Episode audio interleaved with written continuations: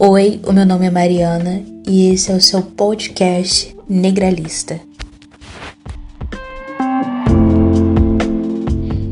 E aí, pessoal, como é que vocês estão? Tudo bem com vocês? Ei, gente, como é que vocês estão? Tudo bem? É, você tá bem, Mariana? Eu tô bem. Eu também tô bem. Hoje a gente vai fazer um episódio para falar sobre uma coisa muito interessante na nossa comunidade negra, que é o colorismo, né? Essa opressão que muito me interessa, porque é sobre como pessoas como a Mariana me oprimem. Porque a Mariana, você é preta retinta, né, Mariana? Sou. Bem retinta mesmo. Uhum. Né? A Mariana, a Mariana, você olha para ela, é made in África, lá do coração da África mesmo. É, parece que não tem nada aí de DNA fora da África, né?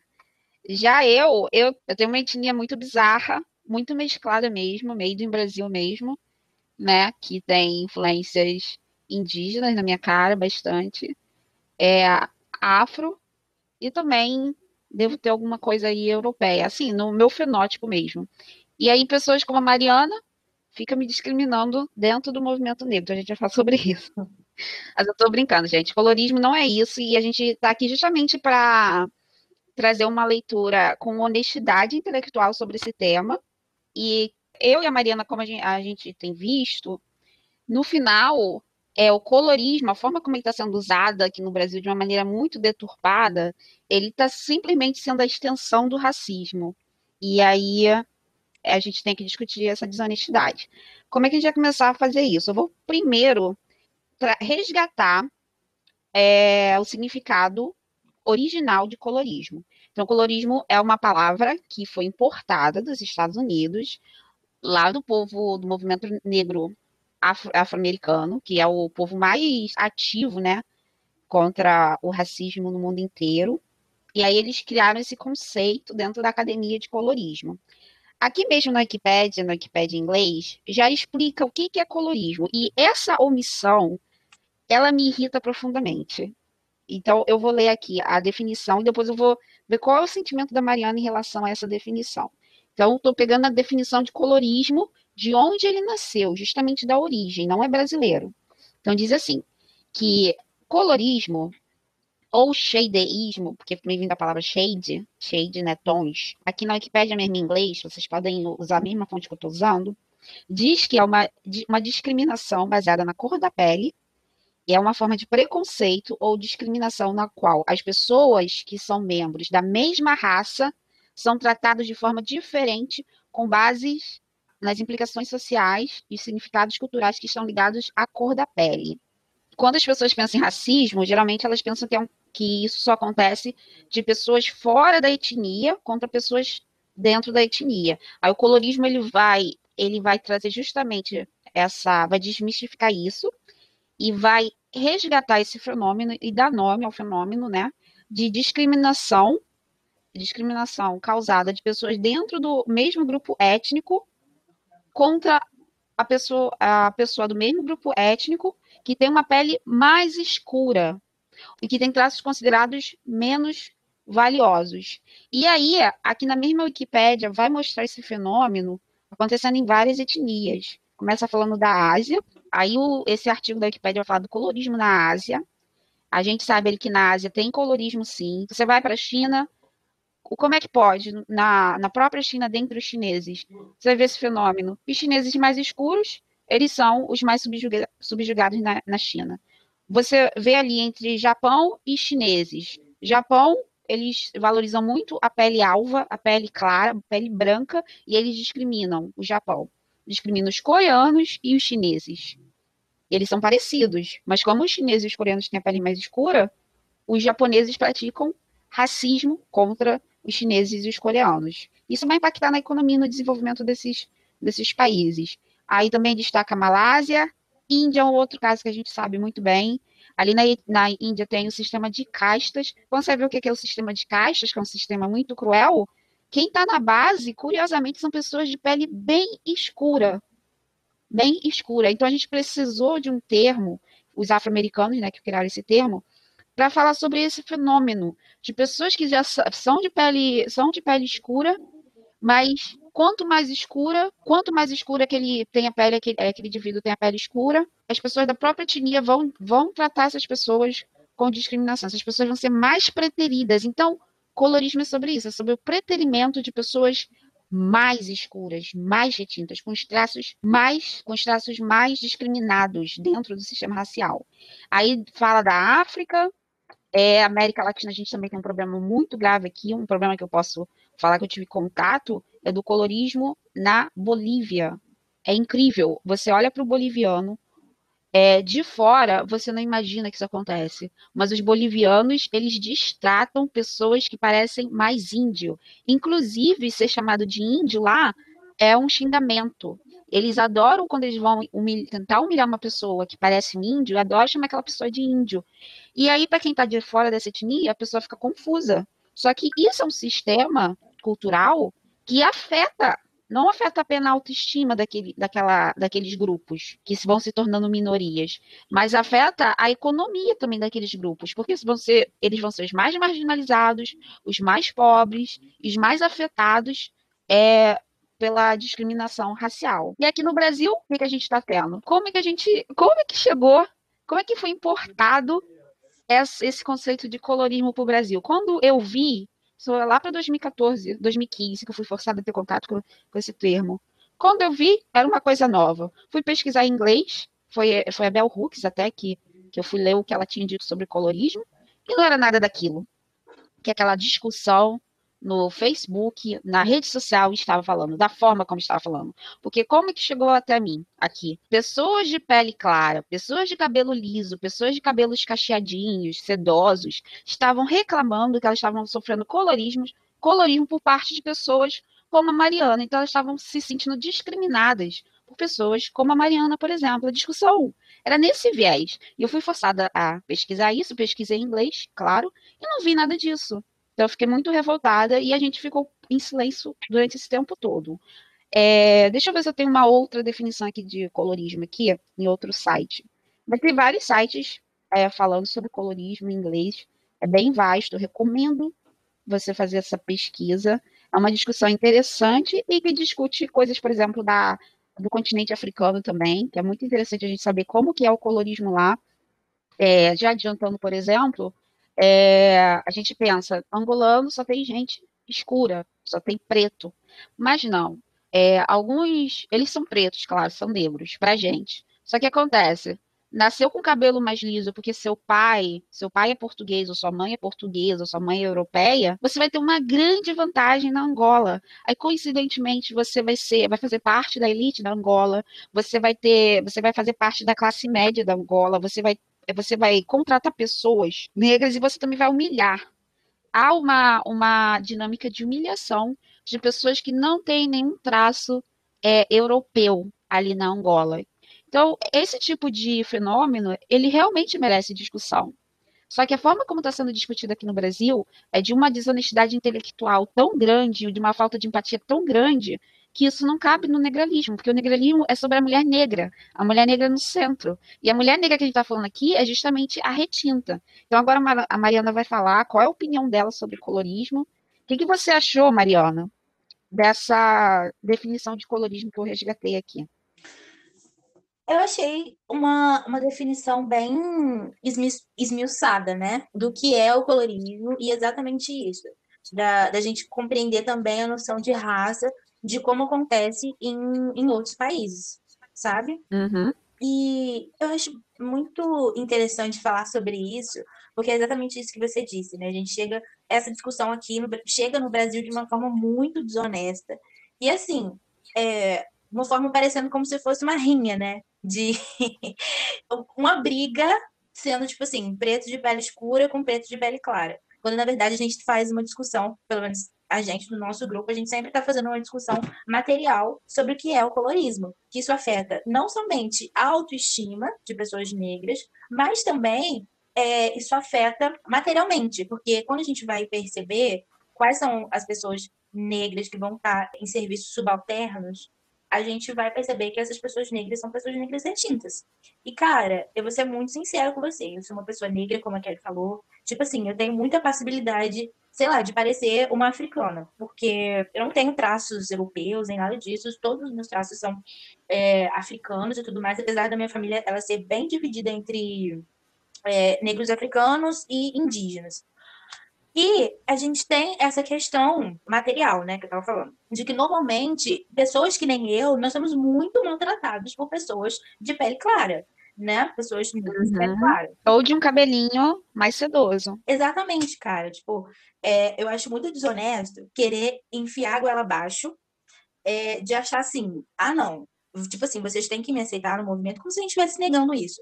Tipo assim, eu acho que existem umas pessoas que, que tentam realmente negar a negritude de outras pessoas é, negras de pele mais clara. Mas essa, essa aqui não é o nosso intuito, né? Isso não é o nosso intuito. O que, que a gente está falando aqui? Que existe uma questão histórica, obviamente, na construção de raça do Brasil, que faz com que haja essa divisão, que não é uma divisão somente da cor da pele, somente no tratamento, mas é uma divisão material de que pessoas negras de pele mais escura vão sofrer um racismo muito mais brutal que uma pessoa de pele clara. Isso é fato né? Então, eu sempre sofri bastante racismo, tipo assim, de uma forma extremamente descarada, sabe? Sem amarra nenhuma, assim como a minha família também, é, minha família é majoritariamente retinta, e a gente também já sofria é, bastante racismo de outras pessoas negras de pele clara. Então, querer colocar, tipo, que como se eu fosse uma pessoa opressora, se eu fizer esse tipo de discussão, é, tipo, falando assim, olha, ok, tá, eu não, eu não nego a negritude de nenhuma pessoa de pele clara, nenhuma pessoa negra de pele clara, nenhuma. Mas só que a gente tem um problema, que essas pessoas destratam muito pessoas retintas, sabe? Porque quando a gente tem consciência, digamos assim, da nossa negritude, porque Exatamente. Quando a discussão vem para o Brasil, a gente fica naquela discussão de como uma pessoa negra de pele clara descobriu que ela era negra.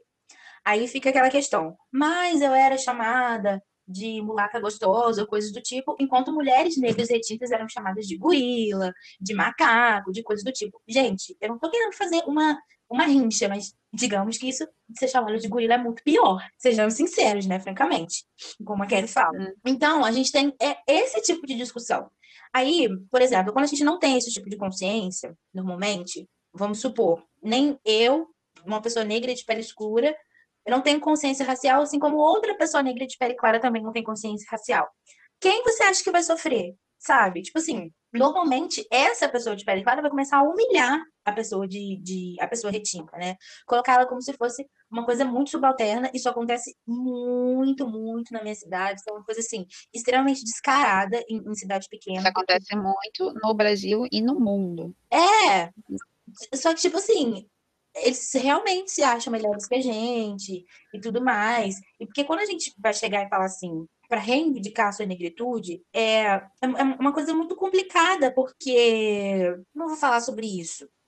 Porque quando uma pessoa de pele clara vai reivindicar a sua negritude, coisas do tipo, mas querendo impor determinadas coisas para negros retintos, é, isso é muito cruel, sabendo muito bem o que, que a gente passa, né? Como, por exemplo, a gente é preterido o tempo todo. Pode falar. Isso impor de maneira, de forma a te silenciar ainda por cima. Exatamente, exatamente. Tipo assim, é, eu sou negra ponto, quando a gente vai falar assim, olha, gente, não, não é bem assim, sabe? Ok, tipo assim, ser chamada de mulata, gostosa, qualquer coisa do tipo, ser hipersexualizado é uma coisa ruim, né?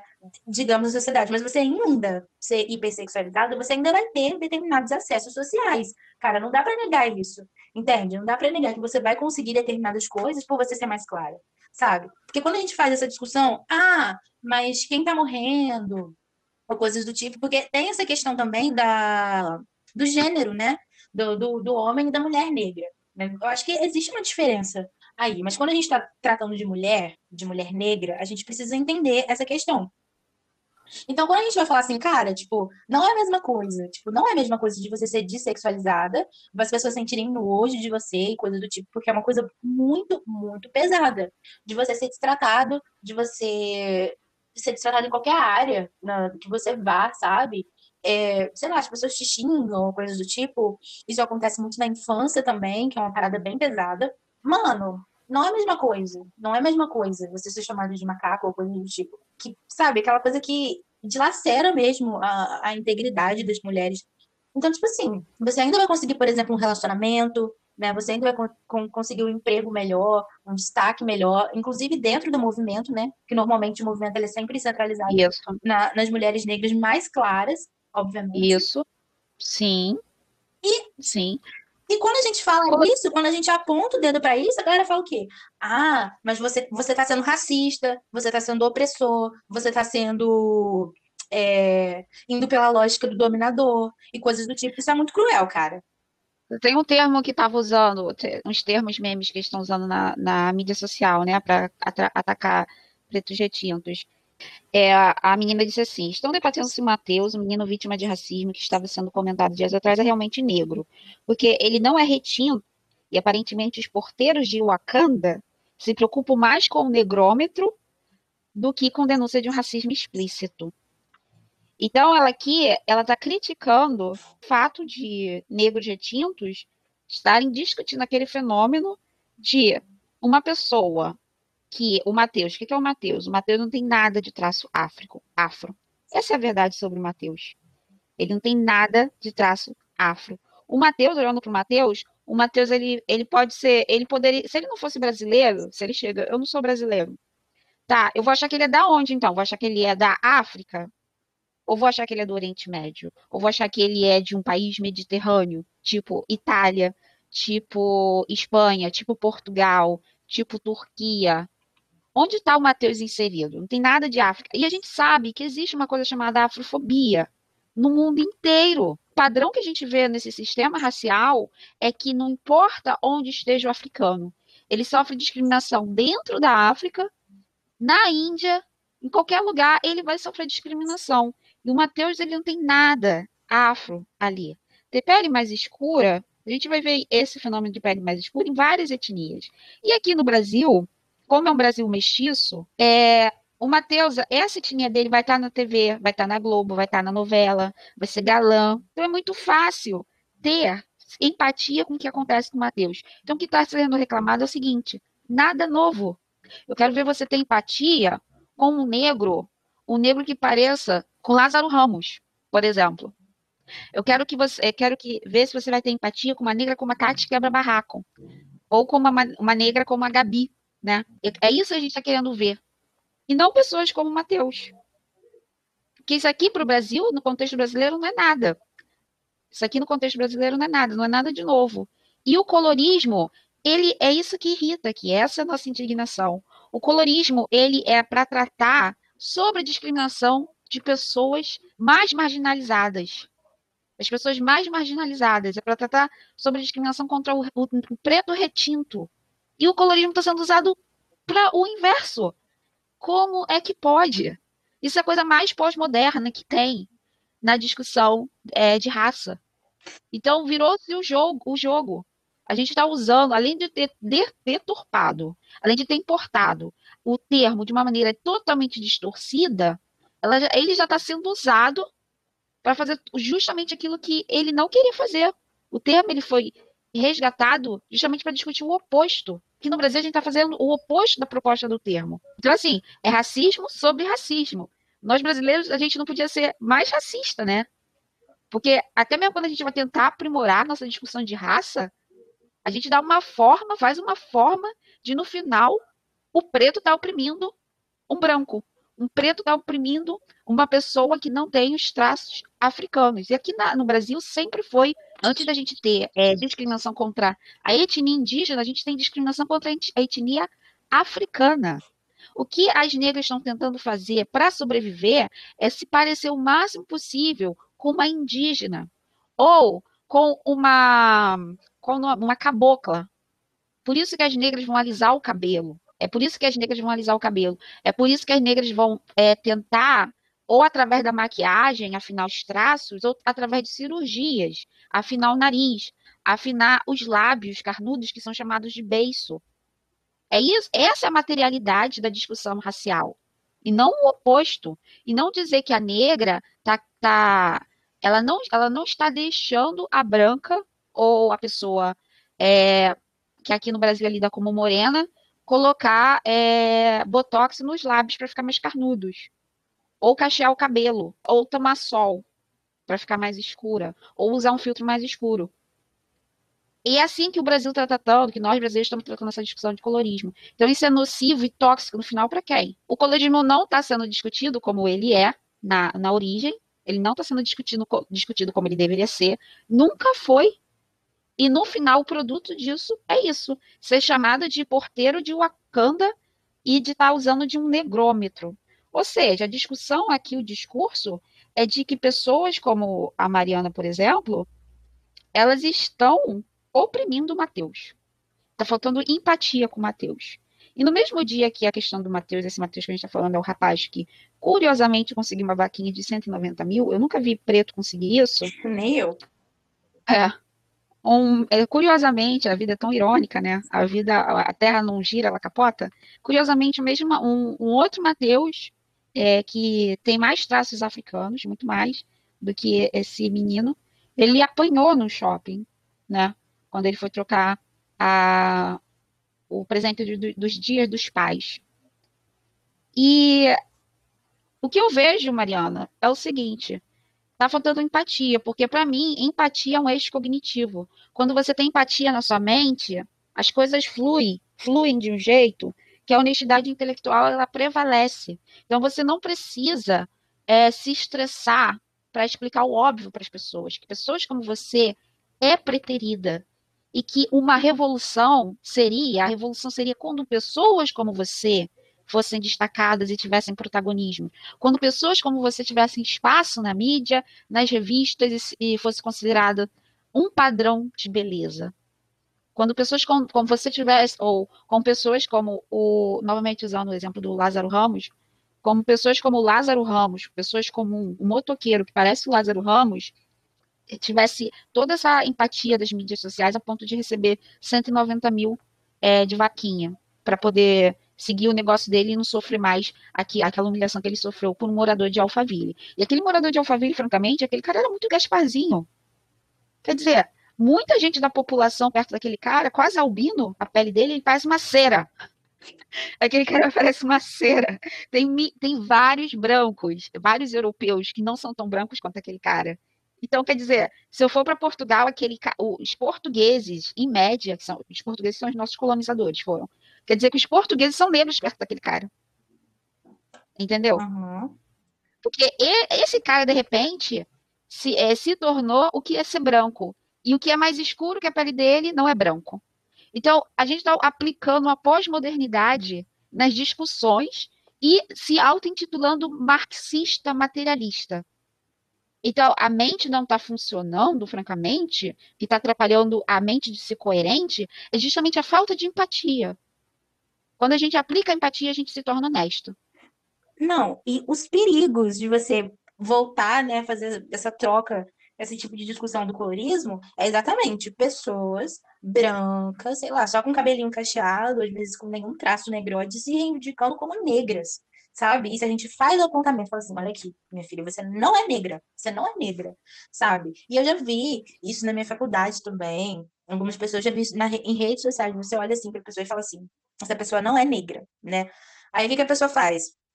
Ela só tem cachos, né? Obviamente, usa um, um filtro para poder escurecer a pele, e a partir daí ela começa a ganhar visibilidade, porque as marcas né, vão, vão querer ela como para fazer propaganda, né? Ela vai conseguir coisas, vai conseguir muito mais acesso do que uma mulher negra retinta.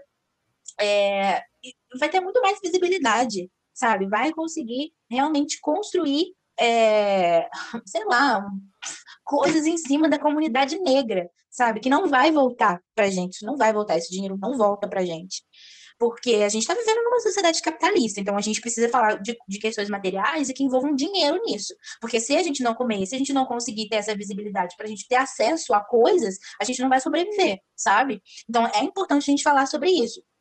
Quando a gente faz esse tipo de discussão, a gente vai ter um apagamento, cara, um apagamento de outras pessoas dentro do movimento. Então não é. A gente tem uma inversão, uma inversão do discurso. No, é, de repente, no final, é, o preto retinto é um opressor. Ele aplica, ele aplica o negrômetro, ele é o porteiro de Wakanda, ele é proto-fascista. É. é bizarro. Isso é, é, é uma falta de respeito, cara, uma falta de respeito, porque, assim, eu acho que só a gente vive uma sociedade extremamente racista e uma pessoa negra, de pele retinta, que sofre um racismo ali, cru, sabe aquela coisa crua, gente? E, e assim, a gente precisa entender também é que o negro retinto, às vezes, às vezes não, a maioria deles não é igual que tá na internet, tipo assim, que, que é mais empoderado, ou negro retinto, sei lá, mais magro e coisa, tipo, sabe aquela coisa de Instagram? Sabe, aquela imagem. Sim, a gente não, a gente não pode trocar, a gente não deve discutir a realidade a partir do que a gente vê no filtro da mídia social. Exatamente. Tipo, quando a gente tá falando de negro retinto, não é o negro de Instagram, gente. A gente tá falando de pessoas negras de pele escura, que tem, por exemplo, cabelo super curto, super crespo, 4C, de pessoas negras pretas mesmo, de, que são, sei lá, gordas também, que vivem isso. Gente, a gente realmente precisa ter empatia, porque a gente está falando, sei lá, de pessoas, por exemplo, é, com carga, sei lá, de 40 anos, por exemplo, nas costas de mulheres de 40 anos, que são retintas, que, tão, que têm a pele, o cabelo curto, alisado, ou um pouquinho danificado, coisa do tipo. A gente está falando de autoestima dessas pessoas. Quando você vai chegar para uma mulher com essas características físicas e vai falar que essa mulher ela está oprimindo uma pessoa negra clara, que é uma pessoa que claramente se acha superior que outras pessoas retintas. Mano. E outra coisa que eu tenho para falar sobre o cabelo cacheado, uhum. é uma discussão importante. Cachos é um cabelo cacheado. Onde que eu vejo cabelo cacheado no planeta? Europa. Os europeus ali, muitos ali têm cabelo cacheado. Eu não vejo cabelo cacheado na Índia, é no máximo ondulado.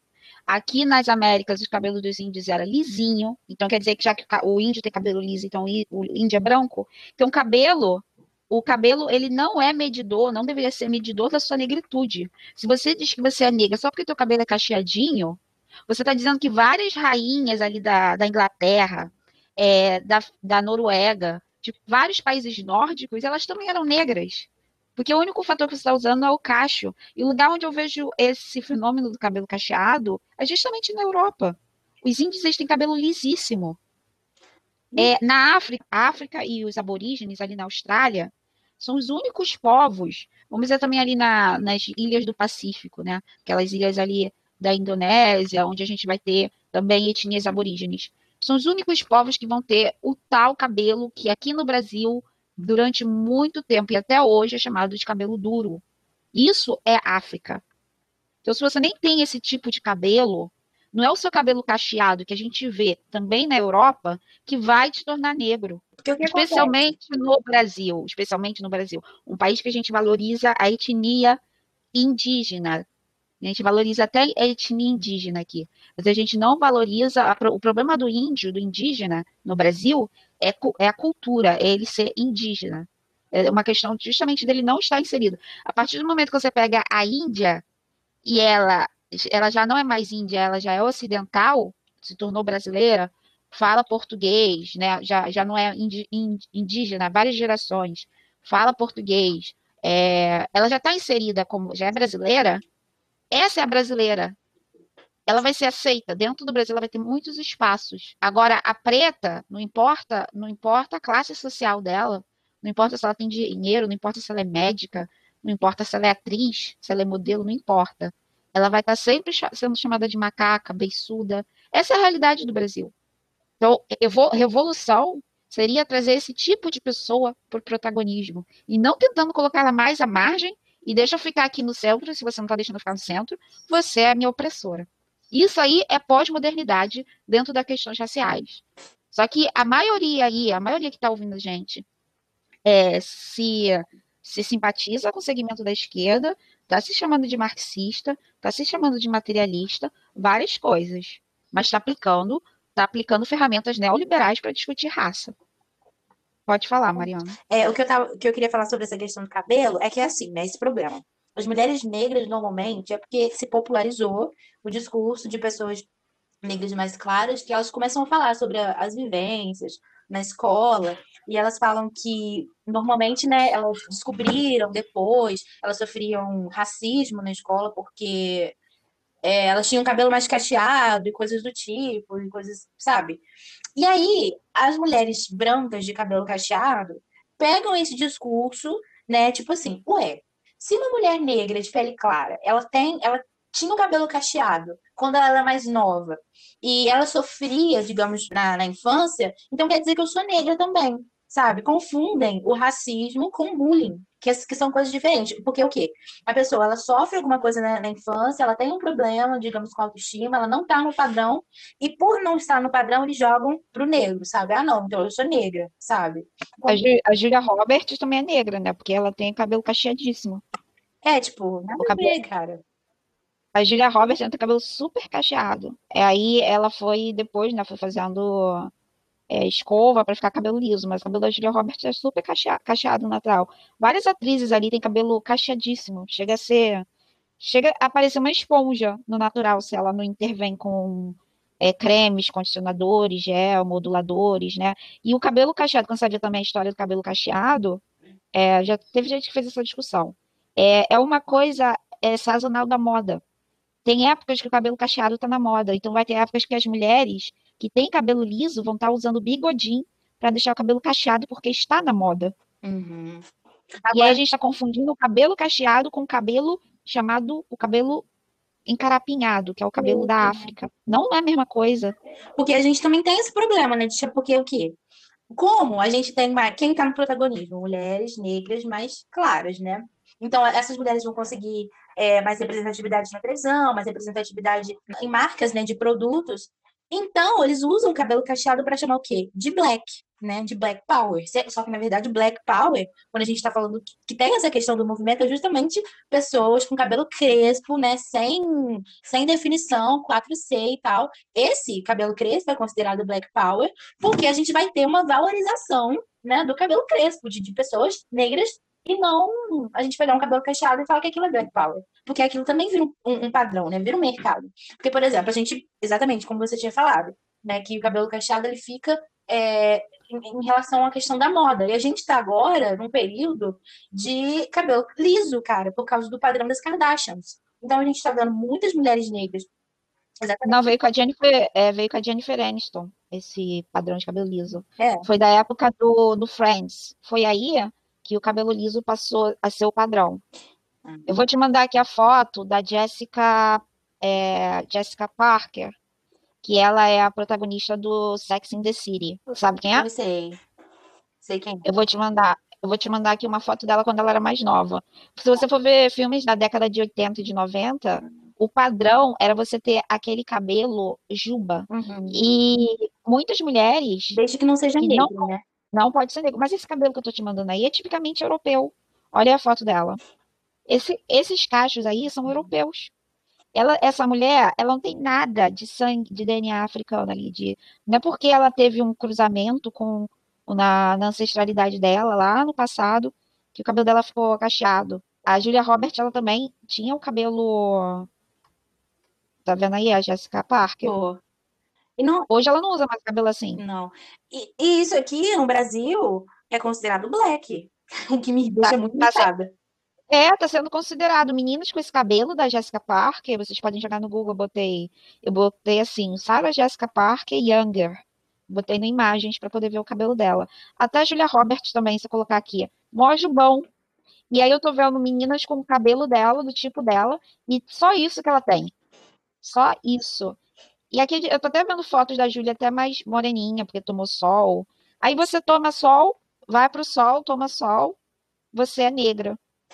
Ou seja, a gente está tendo um, um pós-modernismo aqui na, nessa discussão. E, ao mesmo tempo, depois a gente vai fazer é, críticas ao pós-modernismo. A gente vai fazer crítica a discursos neoliberais. Então, a esquerda toda está se contaminando com, com o, os discursos neoliberais quando convém. Então, a gente tem que deixar essa desonestidade intelectual, essa conveniência de lado. Especialmente quando a gente está falando de, de negros, porque preto não é brincadeira. E aí eu vou ver pessoas como a Mariana perdendo cotas, por exemplo, para pessoas que estão se auto-intitulando negras do nada, de repente. E aí a gente vai ter que ficar bravo, sim, porque é sobre vidas, é sobre economia, ah, porque a questão, do, a questão da, da baixa autoestima internalizada da Mariana já é uma materialidade. Só que saber que ela vai perder oportunidades de carreira, oportunidades de acadêmicas, oportunidade de um concurso público, oportunidade de várias coisas aí de representatividade, também espaços de representatividade. Para pessoas mais privilegiadas que ela, mais, muito mais aceitas que ela, no contexto brasileiro, aí a gente fica brava mesmo. se a gente não reclamar, é, essa chantagem emocional de chamar de preta raivosa, eu acho que a própria Mariana não deve ceder. Vou mandar uma aqui da o cabelo Juba da, da Julia Roberts. Uhum. Aí que coisa triste a Julia Roberts não poder usar o cabelo dela assim, né? Essa é a opressão que ela sofre. Que durante um tempo, esse tipo de cabelo aí, Juba dela, perto do cabelo que a Jennifer Aniston lançou no Friends, é um cabelo de mau gosto. Isso aqui é moda, a gente está falando de moda. A moda, ela sempre vai mudar. Os padrões de beleza na questão, principalmente na questão da mulher, sempre vai mudar. A gente não, o racismo não é sobre moda. O racismo é sobre uma coisa muito mais pétrea, que nunca passa. Exatamente. Já faz mais de 500 anos que o racismo veio para ficar. E a gente não sabe quando ele vai embora. Ah, mas uma coisa que a gente sabe é que ele nunca vai embora com esse tipo de discussão desonesta. Exatamente. Enquanto, enquanto a África não for o centro, o racismo não vai mudar. Agora, Mariana, você você tinha, você viu aí o cabelo da Julia Roberts, né? Isso está sendo muito usado. O, o, o cacho do meu cabelo é a minha negritude. Tem rainhas de cabelo crespos, rainhas loiríssimas, é, na Inglaterra, na a princesa Diana mesmo tinha cabelo cacheadinho, né? Uhum. Na Inglaterra, na Noruega, na Dinamarca, rainhas de cabelos cre crespíssimo. Não é nem ondulado, crespíssimo. Aí o povo aqui no Brasil está querendo reivindicar a parte do cabelo. Não, a gente precisa de mais, a gente precisa de mais. Aqui no Brasil, é, no mundo inteiro, na verdade, é, o que lembra África é o que te torna, é, é, vai fazer você ser considerado feio. É por isso que a gente vai ter o fenômeno do Michael Jackson, que afinou o nariz até não poder mais, até não poder mais. É, Nicki Minaj. O que, que era Nicki Minaj? O que, que, é, o que, que a Nicki Minaj se esforçou para parecer hoje? Ela se esforçou para se, se parecer o máximo possível com uma latina. Se ela fez isso, é justamente porque pessoas, mulheres que nasceram como ela se parece hoje são mais preferidas, tanto no, no meio do rap, da, né, no rap musical, na mídia, quanto dentro da comunidade preta. A gente vê ali Destiny Child. Por que será que a que teve mais destaque, curiosamente, era a, a, de pele clara, que botou cabelo loiro? É. Que é a Beyoncé. E tem, tem uma, que coincidência. É, tem uma questão também do, do Destiny Child, que o pai da Beyoncé sabia exatamente como funcionava a sociedade, né? Ele sabia que Sim. as mulheres mais claras elas conseguiam mais ascensão é, social, principalmente na música. Então ele começou a trabalhar para colocar a Beyoncé como centro da Destiny Child, para que ela conseguisse a ascensão que ela tem hoje. Então é bem complicado. Sim. E teve uma época que muitos americanos começaram a se perguntar, mas ela é negra? A Beyoncé? É. E a Beyoncé, quando ela bota o cabelo dela crespo, é, muitas vezes ali é até cabelo crespo falso que ela coloca. Ela não coloca cabelo dela natural. Mas quando ela coloca um cabelo mais crespo, os clipes dela, onde ela tá com o cabelo mais crespo, não tem tanto sucesso. E quando ela faz esses clipes e tal, ela nunca tá com cabelo afro, realmente. Ela sempre tá com o cabelo mais cacheado. Né? Às vezes ela tenta, às vezes ela, é, às vezes ela investe sim. Não. Esses clipes são os que. Pode falar. Não, eu não tô falando não, não na questão do clipe em si, eu tô falando da estética dela, dela em si. Ah, sim. Ou ela tá com o cabelo mais cacheado, não é nem um cachinho mais próximo desse da Julia Robert, sabe? E, Sim. ou tá com cabelo liso. Deixa eu ver se eu consigo te mostrar aqui. Também, se você for perguntar, ah, se você for fazer uma pesquisa, é, qual é a etnia que você considera mais bonita na África? Se você for fazer uma pesquisa global, é, tendo ali a etnia etíope, das mulheres etíopes, que elas, elas são africanas, mas elas têm cabelo, ela tem narizes finos, os traços mais finos. Os narizes da etíope são mais finos e muitas ali nascem com cabelo liso.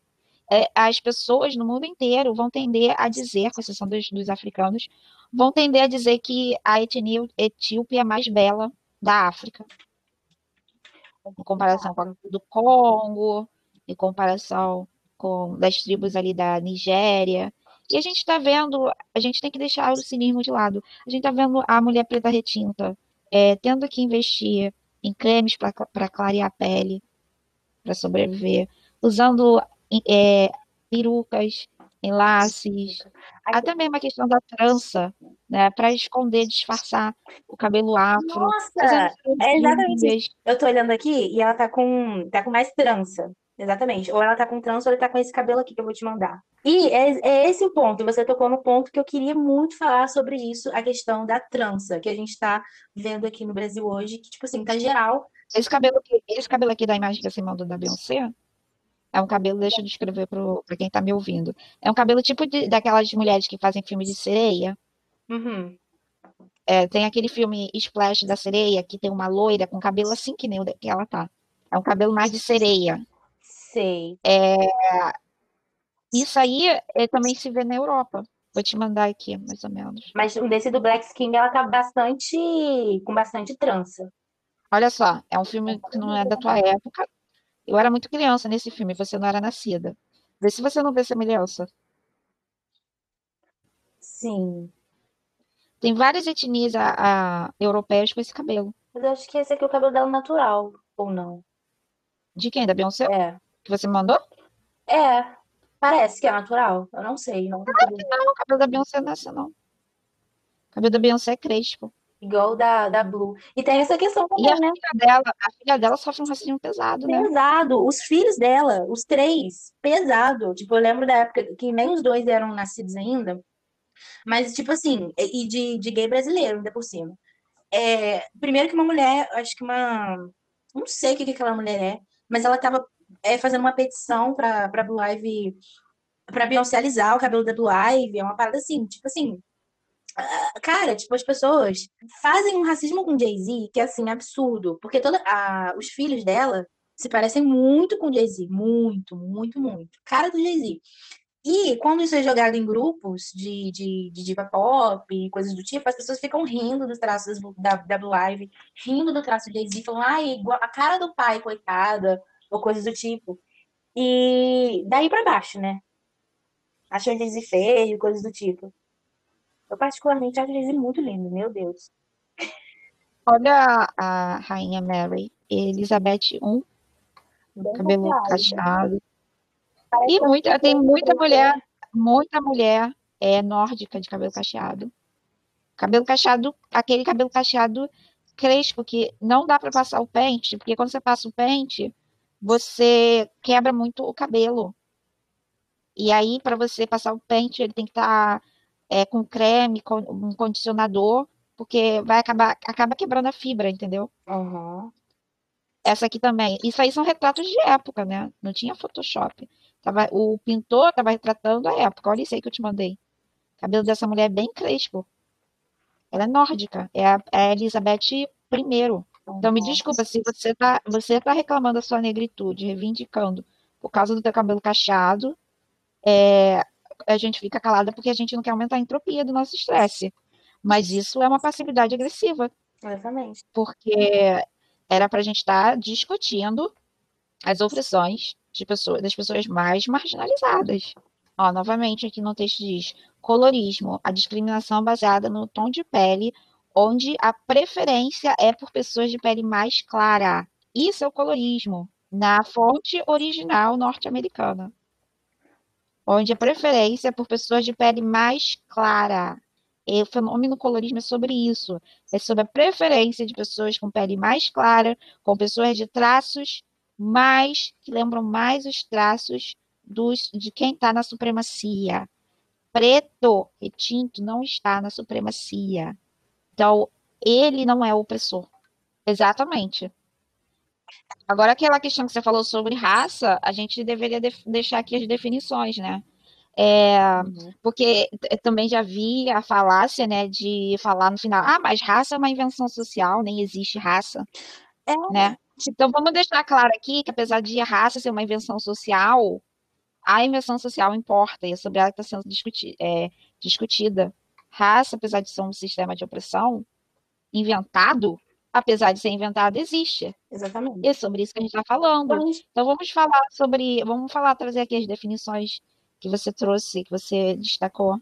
Tá, porque quando a gente está falando da questão da raça, a gente está falando em algo criado para oprimir outra pessoa, né? A gente cria é, essa coisa para fazer uma justificativa da opressão, uma justificação né, da opressão que está sendo feita. Então, a gente tem o, aquele período de expansionismo, né, mercantilista, e aí as pessoas vão criar esse, esse termo de raça para justificar a exploração que estava acontecendo de outros povos, porque é uma coisa extremamente é, cruel, né? Não tem coisa humana que, que, que, explique aquilo.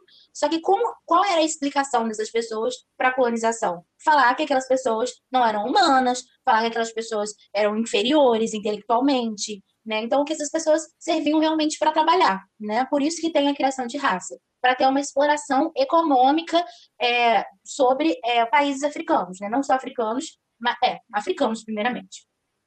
O, o.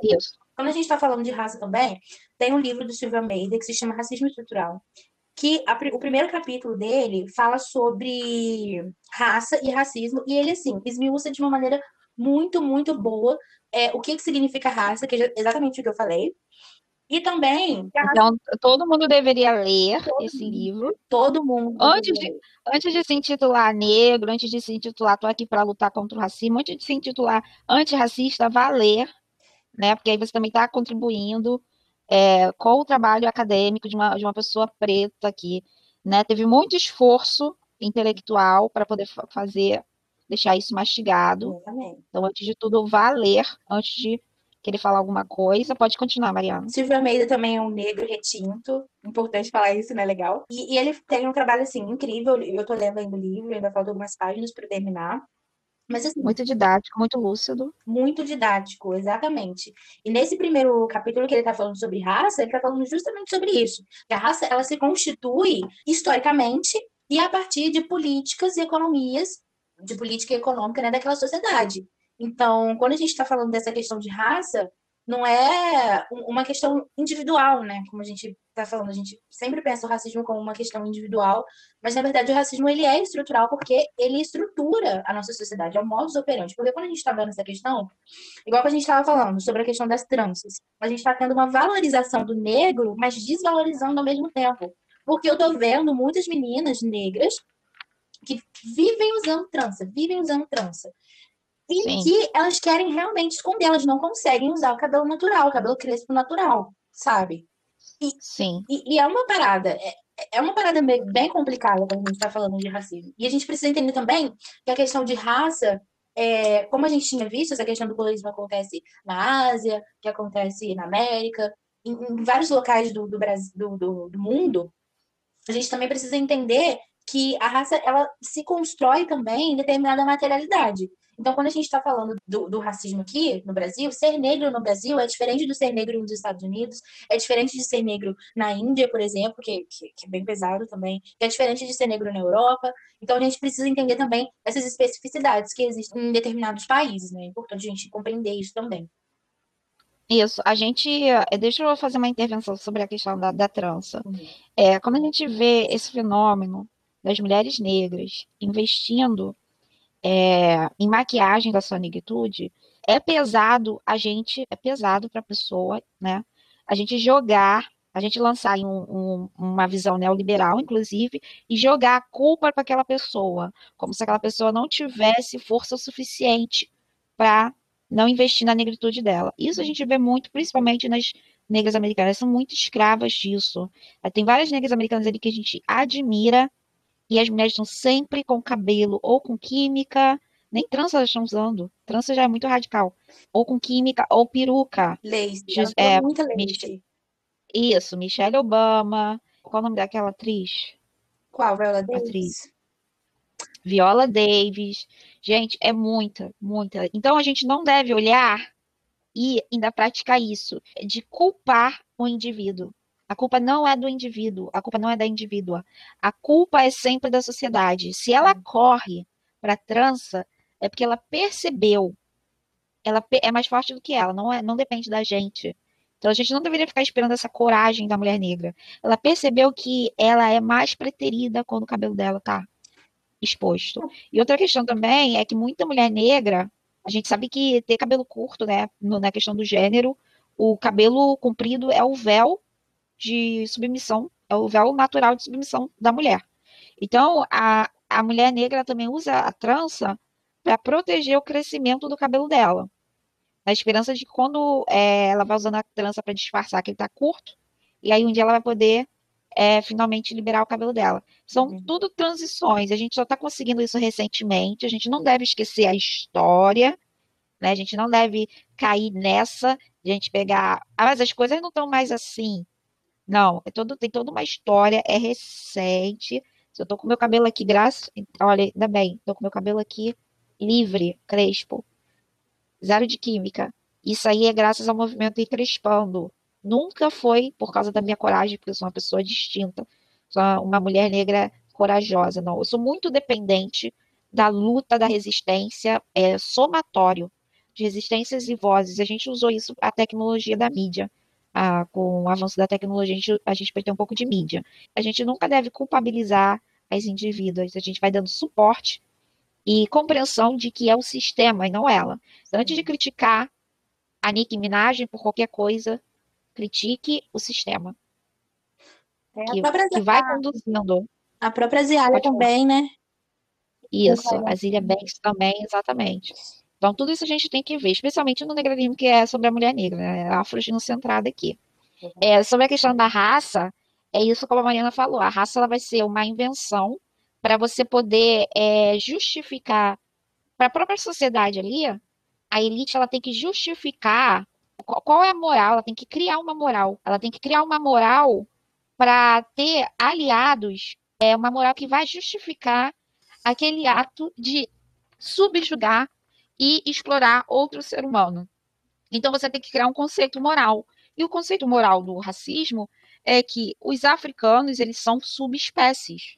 Eles são animais de outra espécie ou de outra raça e eles vão pegar, eles vão pegar emprestado a, o que acontece com os cachorros, com os cavalos, e assim como os equinos, eles são de raças diferentes, e tem raças que os humanos consideram superiores, e tem raças que os humanos consideram de cachorros e de gatos superiores a outros, assim também é a espécie humana. Então, essa vai ser a hipótese inventada, de, vai ser o, o valor moral que vai justificar o racismo, a escravidão, a violência contra os corpos do, dos seres humanos negros africanos. Isso quem começou a fazer na história foram os muçulmanos. Uhum. Eles que começaram. Eles foram os primeiros a escravizar, pelo que a gente sabe ainda hoje, até hoje, os povos africanos. E aí depois os, os europeus pegaram aquilo que já estava pronto, participaram dessa escravidão, revendendo junto a supremacia branca, a supremacia cristã, onde inclusive os muçulmanos também foram considerados inferiores. Então tem toda uma história, uma, uma materialidade que não é quebrada assim. Como a gente vive no mundo globalizado, a coisa ficou cada vez pior. Então a questão, quando a gente vai discutir raça, raça sempre vai ser uma questão muito central. Teve um teve um sociólogo que infelizmente eu não lembro o nome dele, eu não vou conseguir resgatar, mas eu li num livro ele dizendo que ra o racismo era o, o maior desafio, isso lá em 1900 e início do, do século passado mesmo, bem no início, ele colocou: racismo é o maior desafio do século XX. E a gente não superou esse, esse desafio. E a gente a gente está repetindo o erro do século passado quando a gente não, a gente continua a, a minimizar essa discussão. Racismo é muito importante para manter o maquinário de esse sistema escravocrata, esse sistema de castas, esse sistema de classe que a gente finge lutar contra. Então a gente tem que parar de fingir. A gente tem que a gente tem que parar de fingir. A gente para de fingir quando a gente admite que nós somos parte do sistema, nós somos frutos do sistema e nós carregamos racismo na gente. A gente tem que mudar as nossas ações. O que a gente está fazendo aqui nas, nas mídias sociais? A gente está maquiando a, as nossas ações. A gente está criando um, eu fictício para se autopromover nas redes, e esse eu, várias vezes, ele se torna incoerente porque ele é falso. Então, racismo você muda. O racismo você muda nas suas atitudes, seu dia a dia, e não nos seus discursos, nos memes que você compartilha. E justamente quando a gente minimiza o racismo nas discussões de esquerda, é que a gente está mostrando que a gente, não, a gente nem tentou, a gente nem entendeu a importância do racismo. Então, somos pessoas racistas que, ora, está fingindo ser antirracista, ora, está sendo antirracista mesmo. Mas nós temos que mudar isso é dentro de nós mesmos. de nós para a gente mesmo. E não ficar é, fazendo o que a gente estava fazendo. É, se autopromovendo, usando essas pautas de antirracismo, de antimachismo, para se autopromover nas redes sociais. Porque isso aí é só uma ponta de aprovação social, é outra coisa. Mas não é verdadeiro. E é, vai ser verdadeiro quando a gente passa a consumir. É, no mínimo, a gente tem que passar a consumir as literaturas que vão discutir raça. Isso está faltando. Isso está faltando no feminismo, isso está faltando. E parece que vai sempre faltar. Todo o nosso esforço aqui, Mariana, é, a gente não deve se iludir, né? Primeiro, poucas pessoas vão querer ouvir o tópico colorismo. É, quem vai querer ouvir é porque acha que finalmente a gente vai estar tá falando de que preta retinta está oprimindo a negra de pele clara, ou a branca que nem é preta. E é mesmo quando ouve, é, isso é a gente, né? Nós ainda não desenvolvemos, desenvolvemos a empatia. Então, é, durante ao longo da história, as elites elas precisaram inventar morais, elas precisaram inventar é, uma narrativa moral para justificar a, todos os tipos de exploração. E aí a questão de raça é essa: a, o mito de que o preto é inferior, de que o preto é inferior, ora por ser de uma raça inferior, ora por ser de uma subespécie. Hum. E a gente, claro que a gente vai ter extremos disso, mas a gente também vai ter nuances e as nuances também fazem diferença. E uma das nuances é esse reflexo aqui que a gente vê quando a gente vê a distorção do, do tema colorismo. Por que, que o tema colorismo foi distorcido? Eis a questão. Por que, que ele foi distorcido, sabe? Por que ele continua sendo distorcido? Por que, que ele nunca foi traduzido da forma como ele é? É, porque, cara, o, o Brasil é um país que discutir raça é muito complicado, né? Exatamente porque a gente é um país muito mexiço e tal. E porque, vamos, sejam sinceros, né? Quando a gente está falando da questão do acesso, é, pessoas com pele mais claras, é, ela, ela tem um pouco mais de acesso à universidade, né? Do que pessoas negras e tintas. E eu vejo isso, sei lá, pelos meus professores e pelas pessoas também que eu sigo nas redes sociais. Então, isso é um machismo, entre aspas, mas se baseando naquilo que eu vivo e aquilo que eu vejo muito. Até porque a gente tem é, uma questão também nas cotas de pessoas brancas que fraudam é, as cotas raciais, né? Que, que, que é um, que tira um direito nosso, tira uma nossa uma perspectiva de mudança na vida da nossa família. Então, quando a gente faz esse tipo de discussão, é muito complexo, né? E, e é muito conveniente também quando a gente vai usar essa discussão para um outro lado. A gente tem uma parcela muito pequena de pessoas negras que são retintas no, no Brasil, né? Porque concordo. É, concordo. Pessoas negras muito pequenas. Então, assim, é, é vai ser muito mais fácil você chegar e falar para uma pessoa que é negra e chegar e falar assim, hum, olha aqui, eu, eu acho que não, as coisas não acontecem dessa forma. Eu acho que ser chamada de tia Anastácia e as pessoas sentirem, sentirem nojo da gente é muito pior do que você ser sexualizada. Tipo, aí a pessoa fala assim, ah, mas você tá querendo tirar minha negritude? Isso quer dizer que eu sou menos negra que você? Não, não é isso. Não é isso que eu tô falando. A gente precisa fazer uma discussão de... Não é uma discussão de quem sofre mais. Também esse tipo de discussão, mas é, é complexo, né?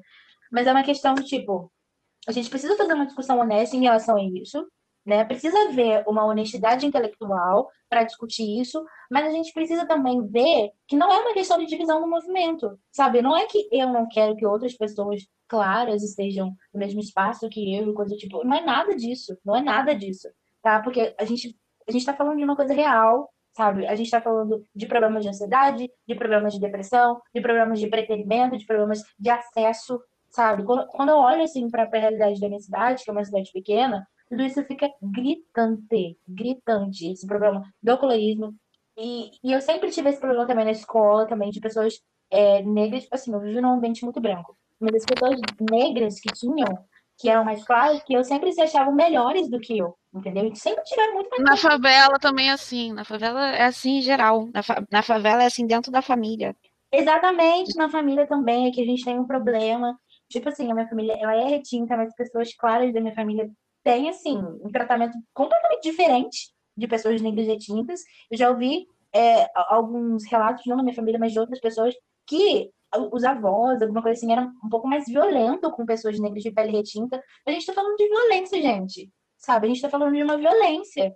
Entende? Então, é preciso ter esse tipo de noção e é preciso ter a noção de que quando eu tô falando. Ataque, isso, ataque à autoestima também, que vai afetar vários aspectos da tua vida vai te tornar uma pessoa mais predisposta à serviliência, a uma pessoa mais predisposta, predisposta a ser tão carente que vai mendigar, mendigar afetos. Exatamente. Vou... E você ser vulnerável. Exatamente. Ó, eu vou falar uma coisa com vocês. Uma questão assim, eu cresci num ambiente muito branco da escola, muito branco. Então, eu sofri um racismo assim, muito pesado. Porque eu sou, como eu falei com vocês anteriormente, eu sou uma mulher negra que pareço uma africana, tenho traços africanos, sabe?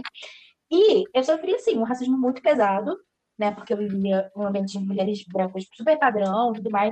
E isso me afetou num ponto que eu tinha um, um, baixo desenvolvimento na minha autoestima e tinha um baixo desenvolvimento intelectual.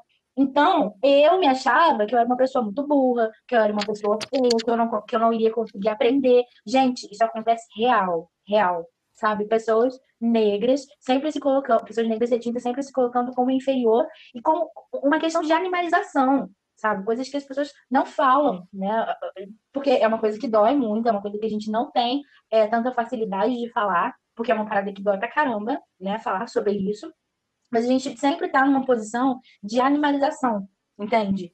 E, e, cara, é uma parada assim, muito complexa, porque influencia tudo, tudo no desenvolvimento da sua autoestima e no seu desenvolvimento intelectual. Então, eu entrei na faculdade com um pouco mais de consciência, obviamente, e eu comecei a estudar mais por conta própria, coisas do tipo, para poder compreender é, que aquilo que estava acontecendo não era culpa minha, de que eu não era uma pessoa burra, de que eu não era coisa do tipo. Então, isso acontece muito mais com outras pessoas, sabe? Aí você vai ver é, uma, uma mulher adulta com retinta também, se achando burra, se achando que, ah, mas eu não sirvo para isso, eu não sirvo para para ser doutor, eu não sirvo para estudar, eu não sirvo para fazer isso, eu sirvo somente para trabalhar. E eu já ouvi muito é, essas questões. E, é uma parada bem complexa a gente fazer esse tipo de discussão, porque a gente precisa ter, também sair dessa bolha da rede social, sabe? Tem que sair da bolha da rede social para poder olhar tudo que está acontecendo em volta né, de, de, de, perceber que tem outras realidades. Porque quando a gente entra nessa rede social, a gente tem uma falsificação muito grande de quem a gente é, da nossa identidade. Porque a gente entra no Instagram e a gente tem um, um filtro, sabe? Isso acontece, tem, isso é muito problemático. Isso acontece comigo. É, o escapismo, o escapismo virtual faz parte é, da, da dinâmica é, capitalista. Porque o capitalismo, ele tira a sua vida, ele te aliena da, da vida real, ele vai te vender coisas falsas. Não, eu tô falando de, de, disso também, eu tô falando de uma questão de foto. O Instagram, ele tem um filtro normal dele que deixa as pessoas mais claras.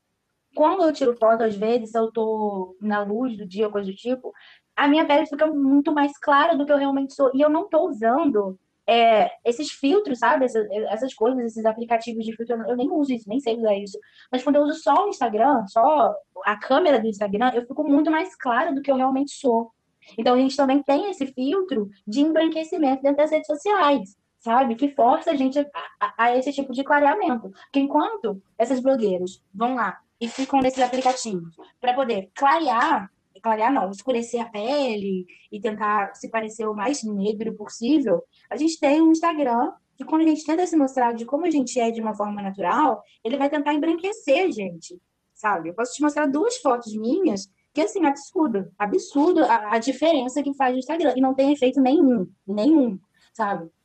Então, isso é uma problemática, porque passa dentro desse filtro e a gente passa por essa falsificação, sabe? E, e, eu evito mesmo de ficar postando foto, porque eu sempre fico me questionando se isso é real ou não, ou coisa do tipo. E eu nem sou uma pessoa, sei lá, meio blogueira ou coisa do tipo e tal. Mas a gente tem esse problema, né? Que precisa ser falado também. É, agora, o que eu queria falar é, acho que a gente já está terminando, né, Mariana? Sim, a gente já está quase duas horas falando. Isso. Uma coisa que eu queria falar é quando você fala que é complexo. Eu discordo.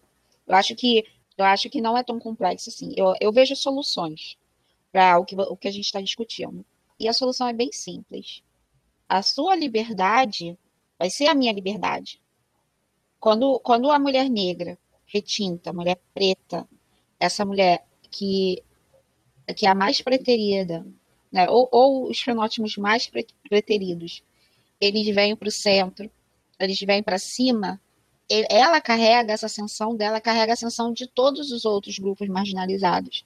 Então, acho que é mais simples do que parece. Eu acho que, já que você, você do outro lado, você tem seus problemas é, de racismo, de aceitação social na sociedade brasileira, você sofre, você sofre com o racismo, você sofre com os respingos do racismo, a solução é essa. A solução é que é, é justamente a gente unir forças para os pretos retintos saírem da margem. Porque quando, quando isso acontecer, todos vão ser beneficiados. Então, promova a fala do, do retinto, o protagonismo do retinto, a afirmação da beleza do retinto, do não só da beleza, mas também do potencial intelectual, do potencial artístico do retinto. Essa é a solução. Então, ela, é, ela é simples. E enquanto a gente nem a gente nem tentou fazer isso, sabe? Então, a gente nem está tentando fazer isso. Então, talvez já passou mais do que da hora de a gente fazer isso.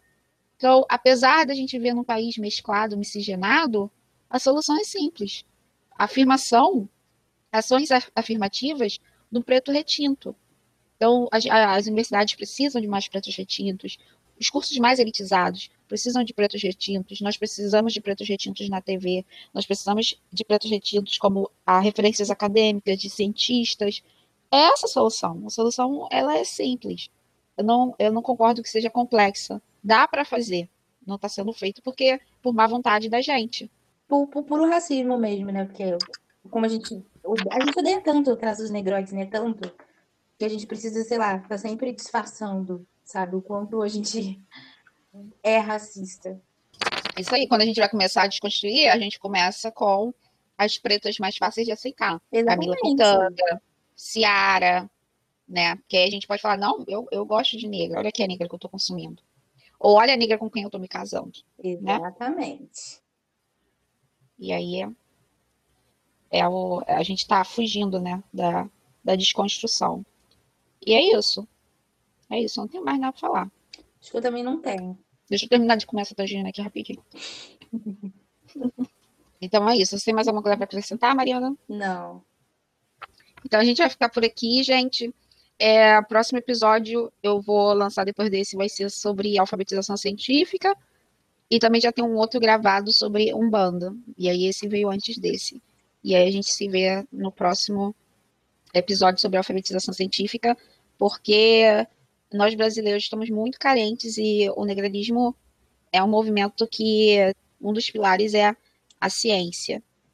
É uma ferramenta muito importante para nós mulheres negras e a gente vai discutir, inclusive, por que e como isso no próximo episódio. Então, até a próxima. Tchau. Tchau, Mariana. Tchau.